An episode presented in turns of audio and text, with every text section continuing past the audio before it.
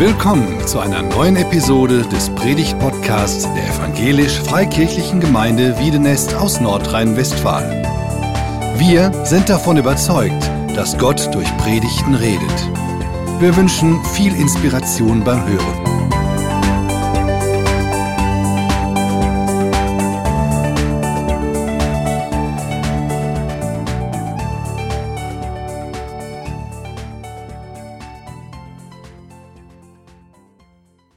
Zusammen.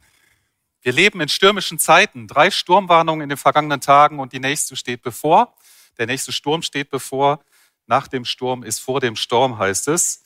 Meine Schwester hat äh, gestern geschrieben, sie hätten den Jackpot gewonnen. Sie hätten ein Trampolin über Nacht im Garten stehen gehabt. Leider waren die Nachbarn nicht damit einverstanden, das dauerhaft dort stehen zu lassen, sondern haben geholfen, es erstmal zu sichern und bei weniger stürmischen Zeiten dann wegzutragen, wieder dahin, wo es hingehört. Ich glaube, dass wir als Gemeinde auch in herausfordernden Zeiten leben. Zwei Jahre Sondersituation, außergewöhnliche Situation haben etwas mit uns gemacht.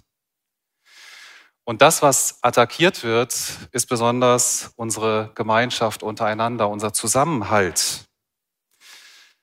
Wir haben am Dienstag im Diakonenrat darüber gesprochen, wie können wir Kontakt bekommen zu den vielen, zu denen wir jetzt keinen Kontakt mehr haben.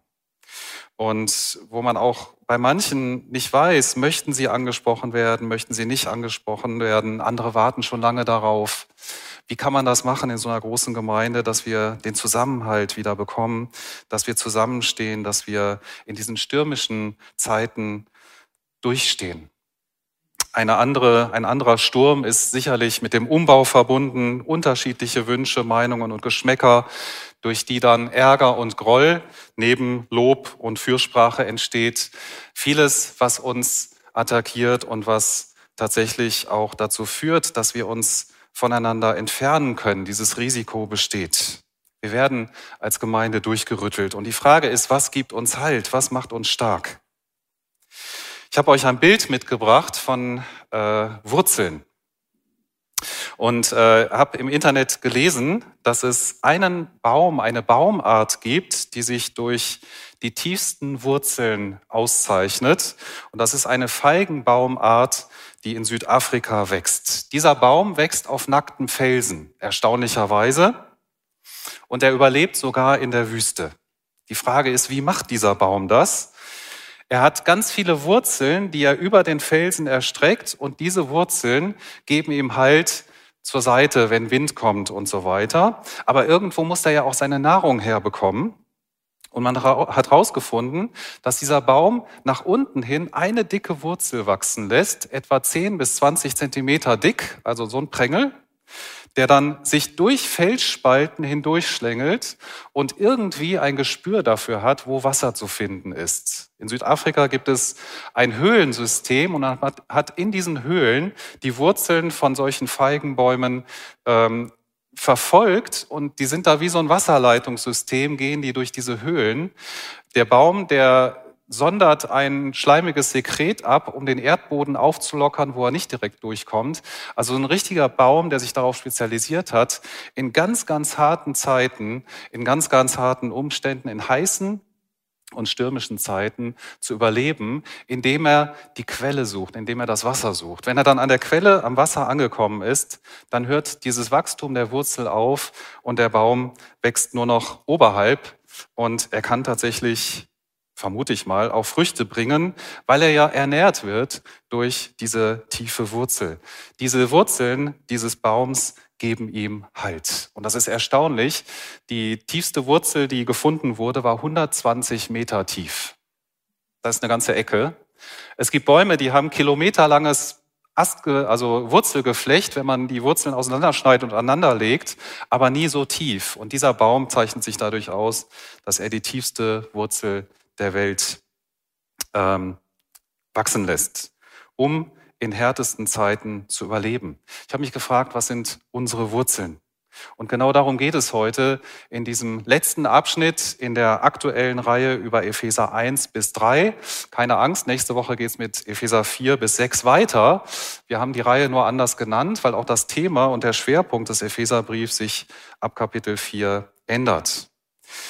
Der Bibeltext, um den es heute geht, steht in Epheser 3, Vers 14 bis 21. Und es ist ein Gebet, das Paulus am Ende dieser ersten drei Kapitel für die Gemeinde spricht. Jetzt denkt ihr vielleicht, wie, schon wieder ein Gebet? Ja, tatsächlich, schon wieder ein Gebet. Reinhard Lorenz hat in der zweiten Predigt, in dieser Predigtreihe auch über ein Gebet gepredigt aus Epheser 1. Und einige Aspekte aus diesem Gebet sind ähnlich, andere sind neu. Paulus schreibt in diesem Brief zwei Gebete auf und alles, was dazwischen steht, ist quasi eingerahmt in diese beiden Gebete, in denen er für die Christen in Ephesus betet.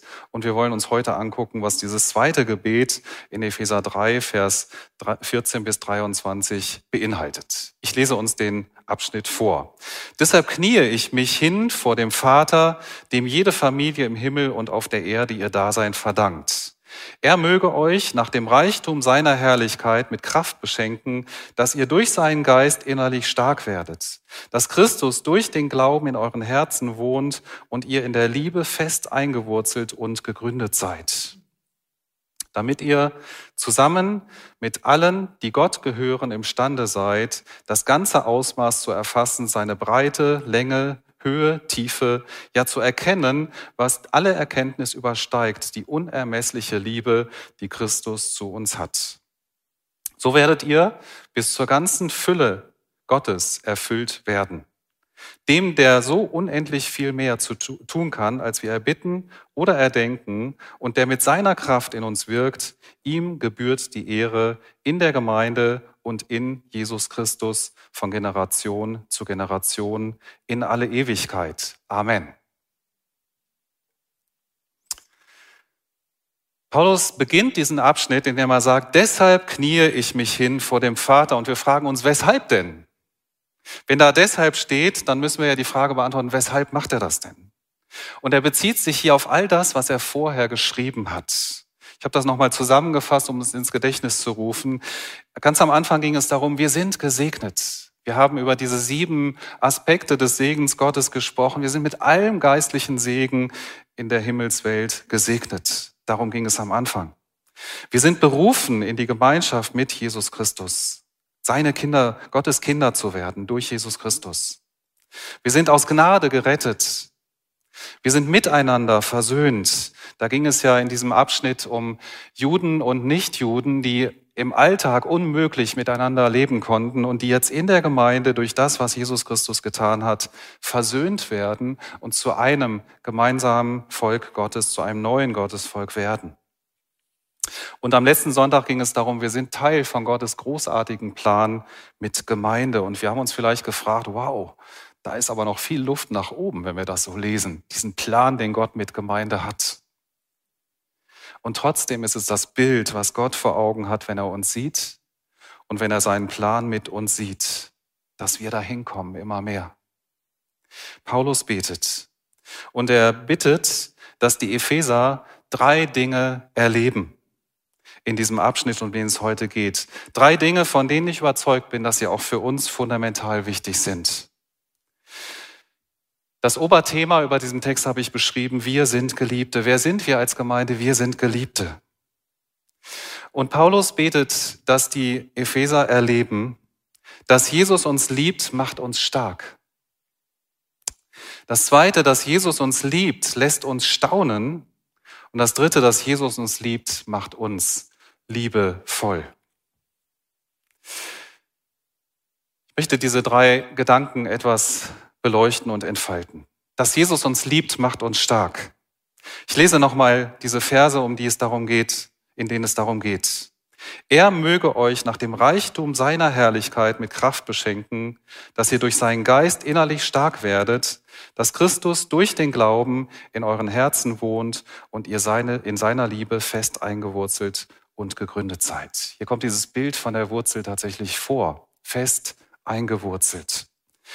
Paulus lenkt den Blick auf den Reichtum von Gottes Herrlichkeit. Mit anderen Worten, Gott steht alles zur Verfügung, was wir brauchen. Alles, worum er bittet, ist bei Gott schon vorhanden. Ähnlich wie in Kapitel 1, wo es darum geht, dass wir mit allem geistlichen Segen in der Himmelswelt gesegnet sind. Gott hat einen riesen Vorrat an Segen und an Liebe, mit dem er uns überschütten möchte. Bei ihm ist alles vorhanden.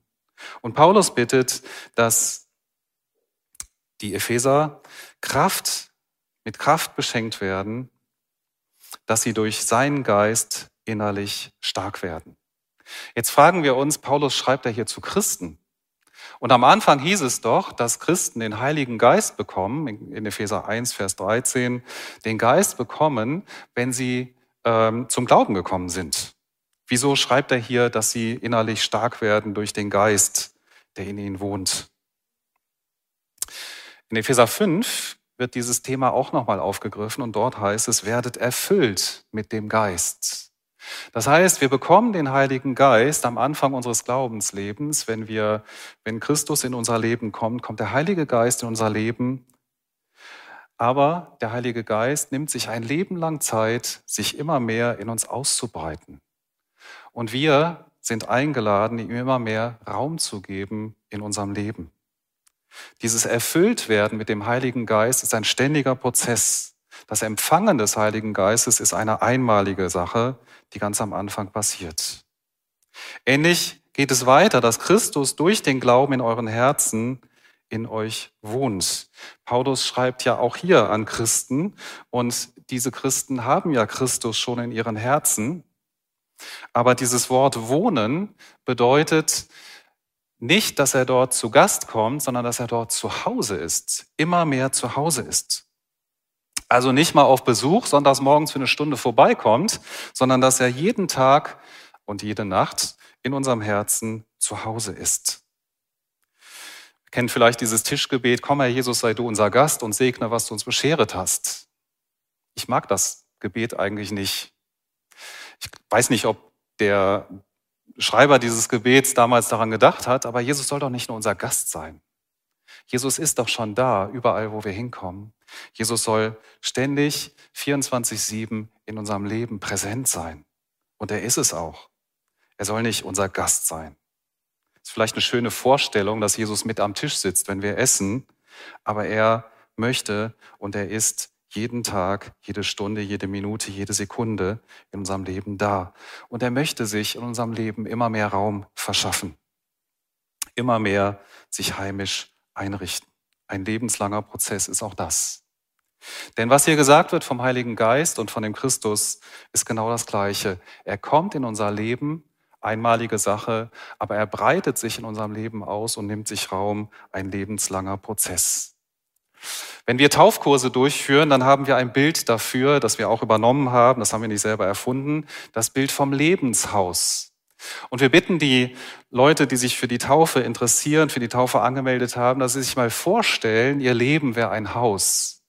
Und Jesus käme dieses Haus besuchen mit der Absicht, dort zu wohnen. Und es gibt ja so Zimmer im Haus, auch in unserem realen Haus, in unserer Straße, wo wir wohnen. Da lässt man Besucher sofort gerne rein. Die sind meistens aufgeräumt. Und wenn sie es nicht sind, dann sind das ein paar kleine Handschläge, die man machen muss, damit sie aufgeräumt sind. Und es gibt andere Zimmer, wie meine Werkstatt zum Beispiel, da lasse ich Besucher nicht so gerne rein. Da lasse ich Sachen schon mal wochenlang liegen und äh, ich weiß ja, wo ich hintreten muss, damit ich an das komme, was ich brauche. Ich weiß auch immer, wo die Sachen liegen, solange kein anderer sich da einmischt. Deswegen darf sich da auch kein anderer einmischen. Solche Räume gibt's ja auch in unserem geistlichen Leben. So Räume, die messy sind, Räume, die durcheinander sind, wo wir vielleicht auch ein paar Leichen im Keller haben, wo es schon stinkt. Und Jesus ist gekommen, um genau in diese Räume zu gehen nicht um uns weh zu tun und uns zu sagen, guck mal, wie schlimm du bist, sondern um diese Räume aufzuräumen und sauber zu machen, seinen Duft in diese Räume reinzubringen. Jesus möchte sich in unserem Leben immer mehr Raum verschaffen. Und es ist vielleicht ein Bild, das uns hilft, das besser zu verstehen. Ich habe mal hier dieses Home-Bild mit dem Herz. Ich glaube, das passt so ein bisschen, dass Jesus in unseren Herzen zu Hause ist. Nicht nur Gast, und das Zweite, dass wir in seiner Liebe fest eingewurzelt und gegründet sind. Ich übertrage das jetzt mal von den Ephesern direkt auf uns. Dass Jesus uns liebt, macht uns stark. Warum macht es uns stark, wenn wir oder dass wir in der Liebe von Jesus fest verwurzelt sind? Wenn wir im Neuen Testament mal durchgucken, was dort über Liebe gesagt wird, dann treffen wir auf einige sehr interessante Aussagen. Ich will jetzt nicht alle nennen, es sind bestimmt 300 oder so. Ähm, von daher habt Verständnis, dass ich nur ganz, ganz wenige hier rausgreife. Drei im Wesentlichen, um etwas deutlich zu machen von Gottes Liebe, von dem, was Jesu Liebe mit uns macht. Warum macht Liebe uns stark? Im ersten Johannesbrief, Kapitel 4, Vers 18 heißt es, die vollkommene Liebe vertreibt die Furcht, vertreibt die Angst. Liebe vertreibt Angst. Und ich möchte gerne auf zwei Aspekte dieser Angst eingehen, oder drei. Einmal die Angst vor Gott. Es gibt Gründe, vor Gott Angst zu haben. Vielleicht, wenn du Jesus noch nicht kennst und dir vorstellst, er kommt in dieses Messi-Zimmer rein und denkst, der wird jetzt ganz schön mit mir schimpfen, so wie meine Eltern früher mit mir geschimpft haben, wenn mein Zimmer so aussah. Aber Jesus kommt voller Liebe. Er kommt mit Liebe und er hat die Motivation, Liebe in dein Leben zu kommen. Deswegen brauchen wir keine Angst zu haben und die vollkommene Liebe treibt alle Angst aus. Im Epheserbrief Kapitel 1 hieß es, dass er aus Liebe uns dazu bestimmt hat, schon bevor wir existierten, dass wir durch Jesus Christus seine Kinder würden. Das heißt, bevor wir irgendwas tun konnten. Du kannst nichts tun, um dir Gottes Liebe zu verdienen. Und ich merke, wie ich immer wieder versuche, das zu tun, weil ich menschlich so geprägt bin. Vielleicht geht es dir genauso, weil ich menschlich so geprägt bin und wir so geprägt sind, dass man für Liebe immer irgendwas tun muss oder zumindest etwas tun muss, um Liebe nicht zu verspielen, die schon da ist. Du kannst Gottes Liebe nicht verdienen und du kannst dir Gottes Liebe nicht verspielen. Seine Liebe ist immer hundertprozentig da.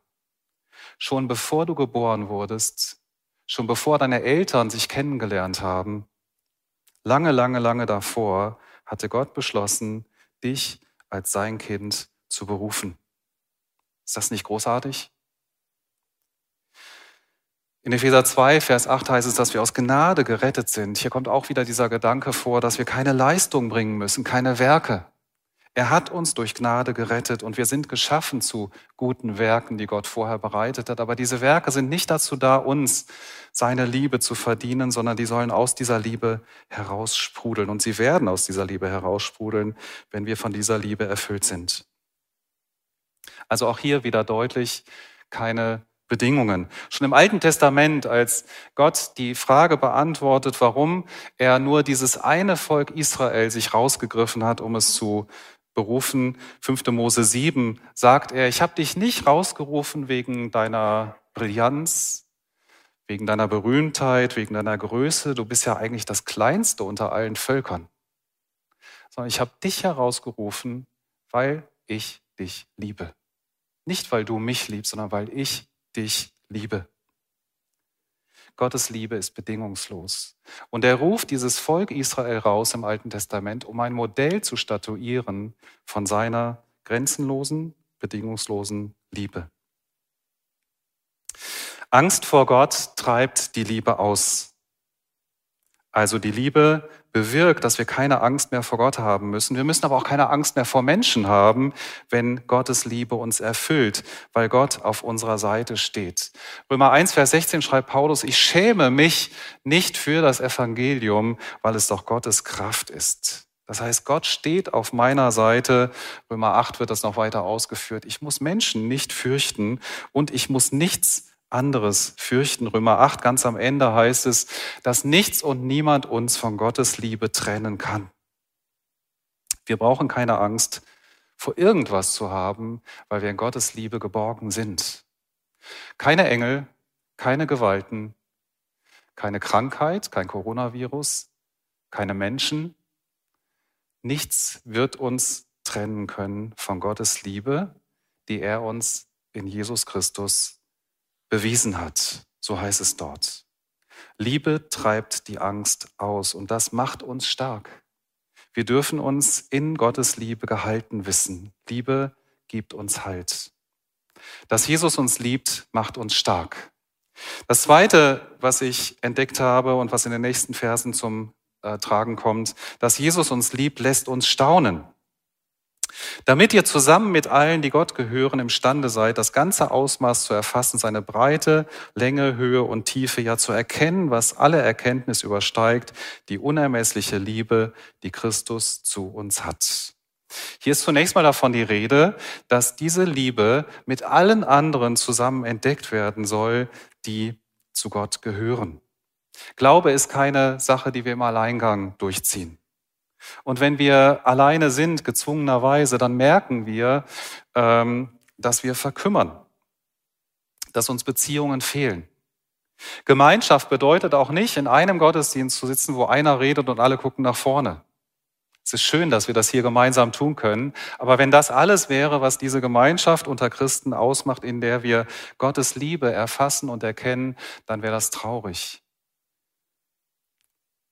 Es geht auch nicht darum, dass wir alle einen Livestream zu Hause gucken, denselben Livestream, sondern dass wir reale Gemeinschaft haben. Kleingruppen, sonstige Treffen, Telefonate.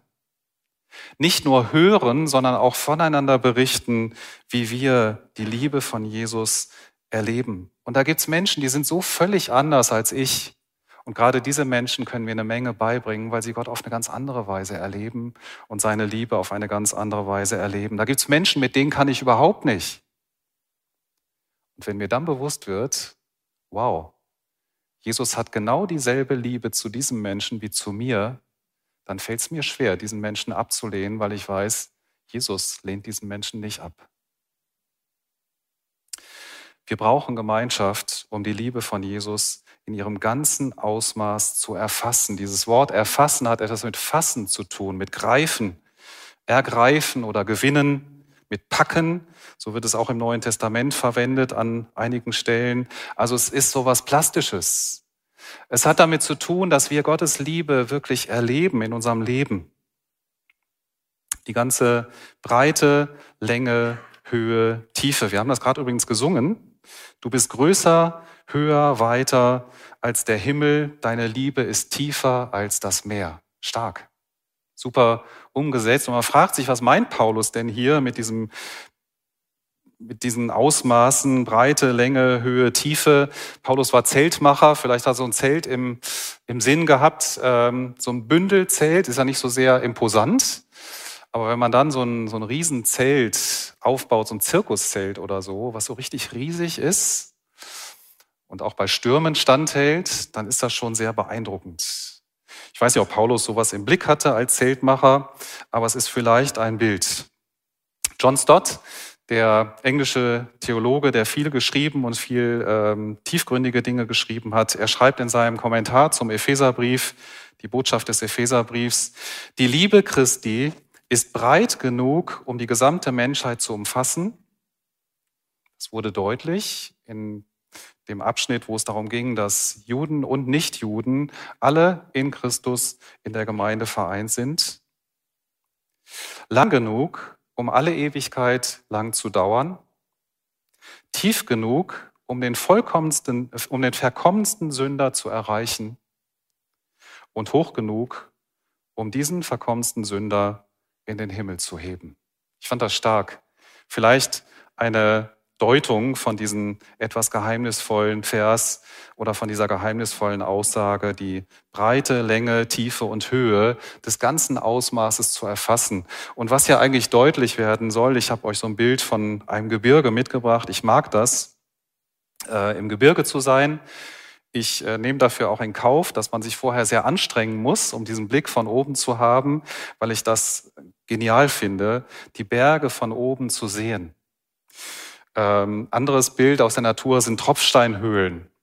Du kletterst durch so einen engen Eingang vielleicht. Manche sind ja auch dadurch, dass sie kommerziell genutzt werden, etwas besser zu erreichen. Und du kommst in einen Raum, der dann mit speziellem Licht noch beleuchtet ist, wo du einfach ins Staunen kommst. Ich habe selber noch nie gemacht, aber ein anderes Beispiel ist Tiefseetauchen. Es gibt ja Leute, die das super gerne machen und ich würde es eigentlich auch gerne mal von dem, was man da sieht, gerne erleben unwahrscheinlich imposant, was da in der Tiefe alles an Schöpfung vorhanden ist. überwältigend.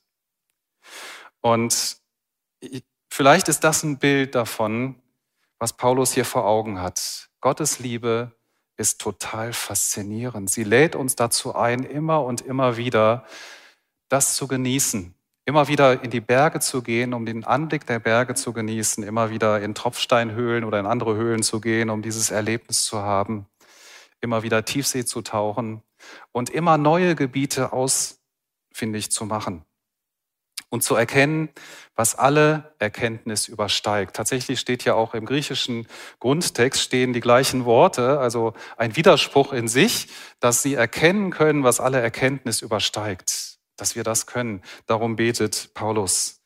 Das heißt, hier wird deutlich, Gottes Geist muss das in uns bewirken. Wir können das aus menschlichen Mitteln nicht ähm, erfassen. Erkennen hat übrigens in der Bibel nicht nur den theoretischen Aspekt, sondern hat immer etwas mit Erleben zu tun, praktisch erfahren. Und das wünscht sich Paulus für die Epheser, das dürfen wir uns wünschen, dass wir Gottes Liebe ganz praktisch erfahren. Und ich habe den Eindruck, auch wenn ich auf mein Leben gucke, dass es mir oft ziemlich banal vorkommt, dass Jesus mich liebt. Und dass es in unserer Gesellschaft auch banal geworden ist, zu sagen, Jesus liebt dich. Ja, das haut keinen mehr vom Hocker. Und wir uns überhaupt nicht mehr bewusst sind, was dahinter steckt. Manche denken auch, naja, dass Jesus uns liebt, das ist so eine Botschaft für Neulinge, später kommen die eigentlichen wichtigen Dinge. Nein, dass Jesus uns liebt, ist zentral für jeden von uns. Das ist die Basis. Wenn wir uns Gottes Liebe nicht bewusst sind und nicht gewiss sind, dann suchen wir woanders nach Liebe und wir werden leer bleiben. Weil nur Gottes Liebe, die Liebe, die Jesus zu uns hat, uns erfüllen kann. Nichts und niemand anderes wird uns in dem Maß erfüllen können. Und wo suchen wir überall? Nach Liebe, nach Anerkennung, nach Wertschätzung. Er möchte uns aus dem ganzen Reichtum seiner Herrlichkeit geben. Seine Liebe ist das Fundament für jeden von uns, egal wie lange wir im Glaube stehen, ohne dass alles zusammenfällt. Gottes Liebe gibt uns Halt und Gottes Liebe lässt uns staunen. Dass Jesus uns liebt, lässt uns staunen. Und das kommt auch im Epheserbrief an anderen Stellen vor. Aus Liebe hat er uns schon damals dazu bestimmt, durch Jesus Christus seine Kinder zu werden. Ich habe es gerade schon mal gesagt. Gott ist reich an Erbarmen und hat uns seine ganze große Liebe geschenkt, Epheser 2, Vers 4. So bewirkt Christus das Wachstum seines Leibes, gemeint ist die Gemeinde. Er baut sich auf durch Liebe. Epheser 4, Vers 16. Wir werden in den nächsten Wochen noch darauf kommen. Christus hat seine Liebe bewiesen, als er sein Leben für uns hingab. Und das ist wohl das Größte, was Jesus tun konnte. Jesus hat selber mal gesagt, keiner hat größere Liebe als der, der sein Leben hingibt für seine Freunde. Im Römerbrief heißt es, dass er sein Leben sogar gegeben hat für uns, als wir noch Feinde waren. Jesus ist für seine Feinde gestorben, nicht nur für seine Freunde. Ich habe von einer Begebenheit gelesen, man weiß nicht so richtig, ob sie sich wirklich zugetragen hat oder nicht, aber sie ist ein tolles Bild dafür, was Jesus für uns getan hat. Diese Begebenheit spielt nach einem Waldbrand. Alles ist niedergebrannt, alles ist schwarz. Und die Feuerwehr geht durch diesen Wald, um noch irgendwelche Glutnester zu finden und dafür zu sorgen, dass dieser Brand wirklich gelöscht ist. Ein Feuerwehrmann sieht während dieser Suche so einen verschmorten, verbrannten Knubbel auf dem Boden liegen und nichts ahnend tut er ihn so mit dem Fuß weg und erschrickt, weil plötzlich vier Küken unter diesem Knubbel hervorkommen. Es war eine Henne, die mit Leichtigkeit dem Waldbrand hätte entfliehen können, indem sie weggeflogen ist. Aber diese Henne hatte so eine starke Liebe zu ihren Küken, dass sie den Tod gewählt hat, damit ihre Küken überleben. Sie hat sich verbrennen lassen, obwohl sie mit Leichtigkeit hätte fliehen können. Und das ist das, was Jesus für uns getan hat am Kreuz. Er hat sich selber töten lassen. Er hat den Tod auf sich genommen, damit wir leben können, um uns zu retten. Dich und mich, jeden von uns.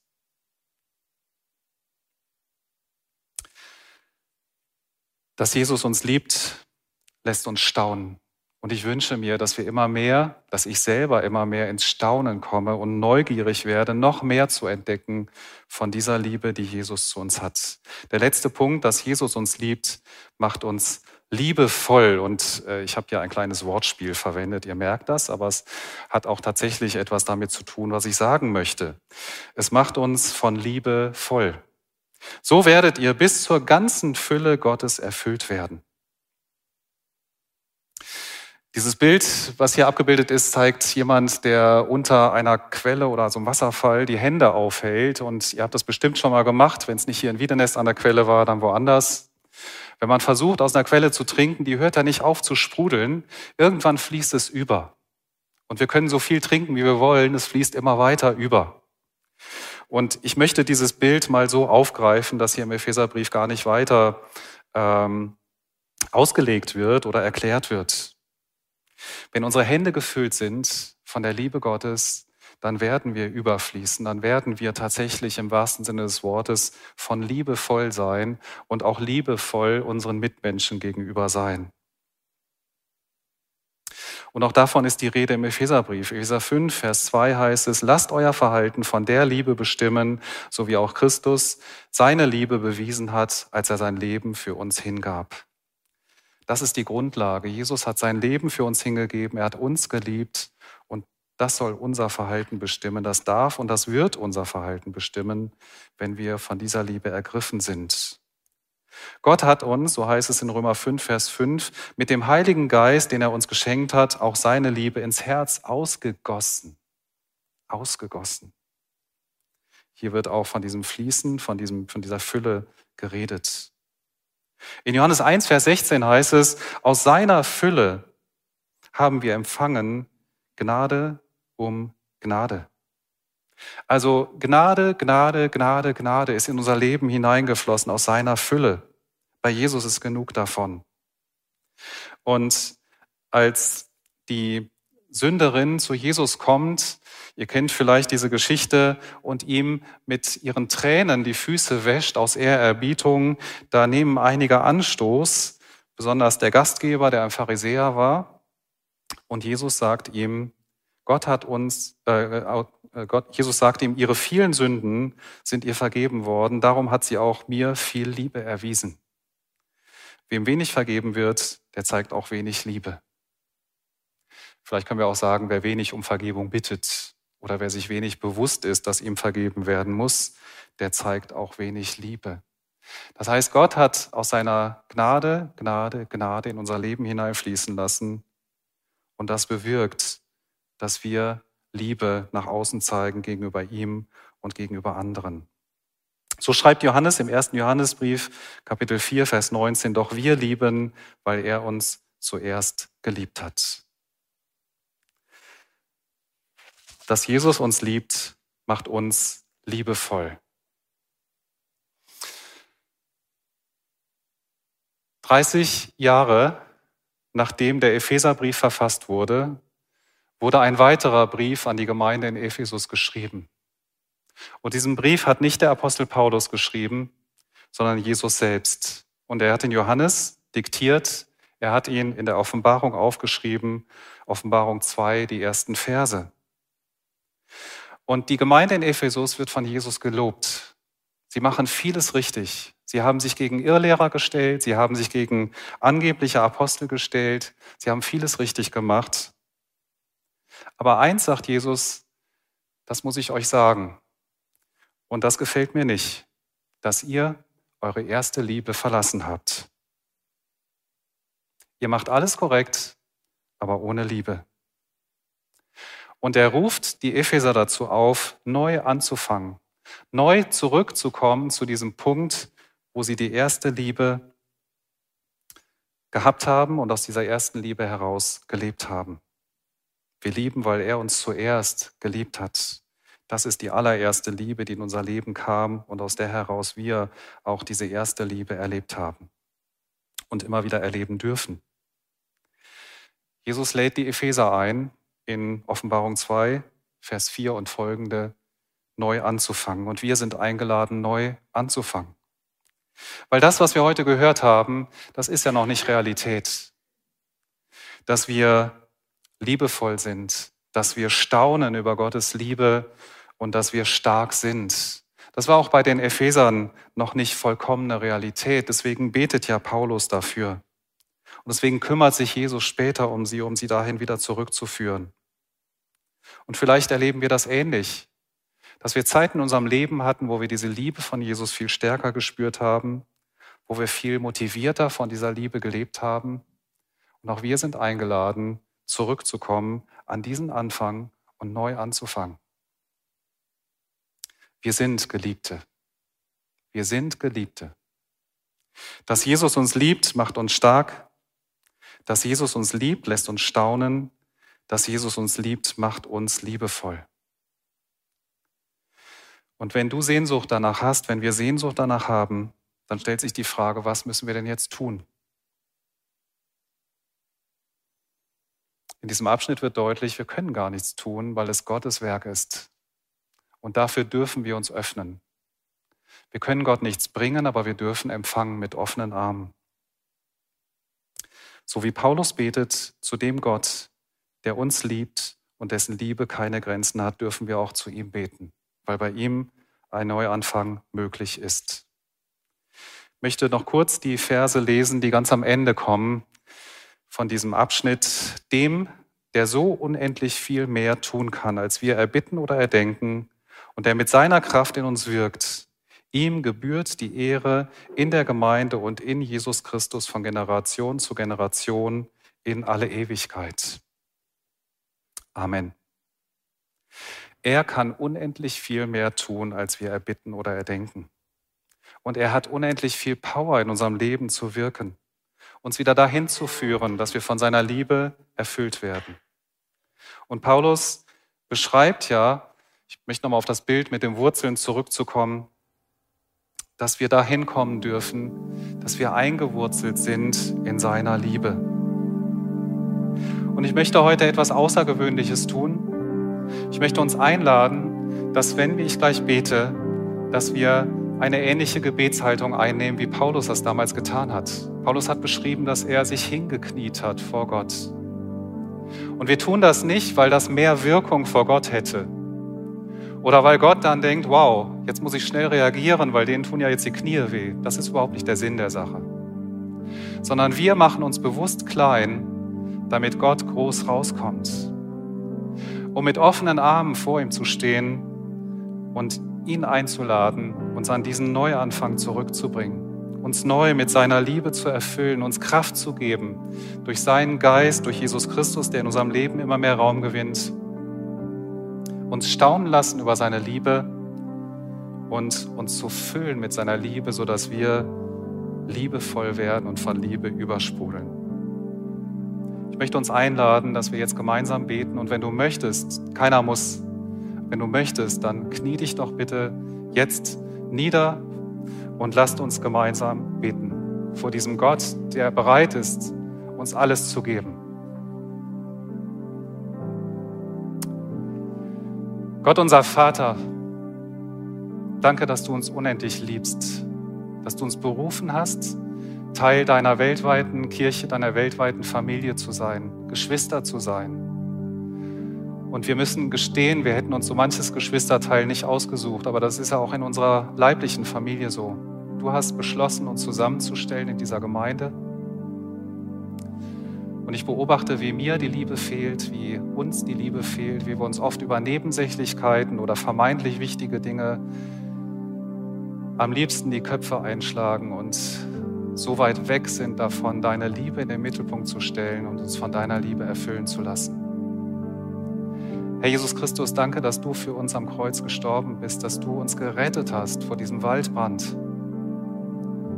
weil du uns so unendlich liebst, dass du dich entschlossen hast, dein Leben für uns zu geben. Herr, wir wünschen uns diese Kraft, die du uns verheißen hast, dadurch, dass Christus immer mehr Raum in unserem Leben gewinnt und dass wir fest eingewurzelt sind in seiner Liebe und darum möchte ich dich bitten, so wie Paulus das für die Epheser bittet. Ich möchte dich bitten, dass wir neu ins Staunen kommen über deine Liebe und das nicht so als Lappalie abtun, dass du uns ja geliebt hast, dass wir tagtäglich, stündlich, minütlich aus dieser Liebe heraus leben, uns dieser Liebe gewiss sind und dadurch keine Angst mehr haben müssen vor dir, vor Menschen oder vor irgendetwas anderem. Herr, und ich danke dir, dass du aus deiner ganzen Fülle deine Liebe über uns ausgießen möchtest.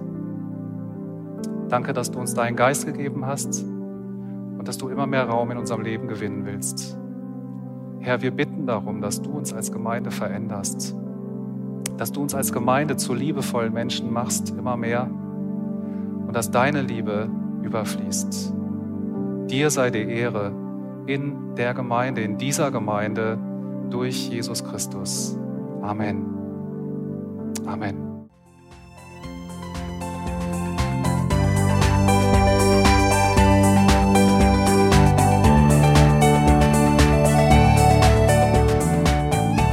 Sie hörten einen Predigt-Podcast der EFG Wiedenest. Weitere Predigten, Informationen zu Jesus Christus und zu unserer Gemeinde gibt es unter www.efg-wiedenest.de.